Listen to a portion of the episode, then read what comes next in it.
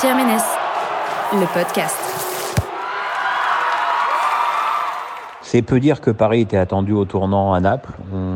voilà, si on faisait des, pronostics euh, un petit peu dans la logique, on pouvait penser que, Paris, compte tenu surtout de la prestation des Napolitains au match aller, serait battu et que Liverpool allait gagner tranquillement à Belgrade et que donc Paris pouvait se préparer à jouer l'Europa League. Seulement, bah, c'est ça le football, les gars, c'est que rien ne se passe jamais vraiment comme prévu. D'abord parce que Liverpool a perdu 2-0 à, Belgrade euh, et signe son que sa, sa deuxième défaite en, en quatre matchs. Et donc le PSG, en cas de victoire à Naples, pouvait même se retrouver premier euh, du groupe. Alors Paris n'a pas gagné, mais Paris n'a pas perdu non plus. Euh, Paris a été bon pendant 75 minutes. Paris a, a, joué avec énormément de cohérence, beaucoup d'abnégation, beaucoup d'intensité. Euh, enfin bah, bref, tout ce qu'on pouvait très logiquement euh, reprocher aux Parisiens sur les, euh, sur les deux matchs contre Liverpool et, Naples à, l'aller. C'est Bernat, le joueur qui se fait tailler en morceaux depuis qu'il est arrivé au PSG, qui a ouvert le score sur une nouvelle fois sur un sublime travail de Kylian Mbappé.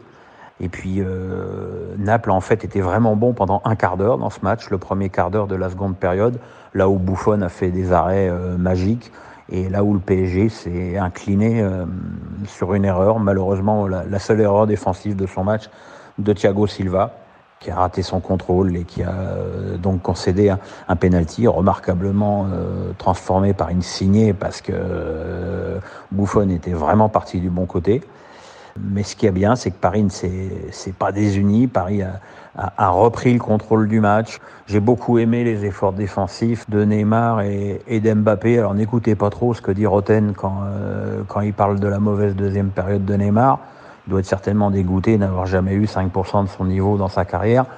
Euh, parce que Neymar s'est vraiment beaucoup battu tout au long du match. Peut-être moins en, en, seconde période, c'est vrai, mais enfin quand même, quelle abnégation, euh, quel sens du dribble, quelle prise de risque permanente. Donc euh, voilà, c'est un, un, un, match peut-être fondateur pour le PSG. Alors maintenant, la situation dans le groupe, elle est, euh, elle est très simple. Liverpool et Naples ont 6 points, Paris a 5 points, et l'Étoile Rouge, qui n'est donc pas éliminée, à, à 4 points. Donc il euh, faudra voir ce que va faire l'Étoile Rouge à Naples.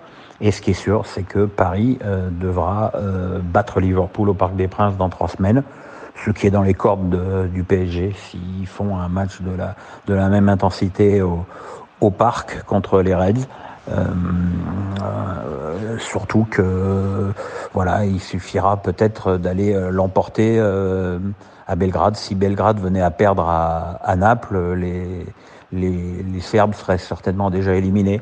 Donc euh, voilà, le, tout se jouera euh, au Parc des Princes euh, contre Liverpool, mais d'une équipe sans âme, sans fil conducteur. et ben, le Paris Saint-Germain a, montré du talent, ça on savait qu'ils en avaient, du caractère, on en doutait un peu plus.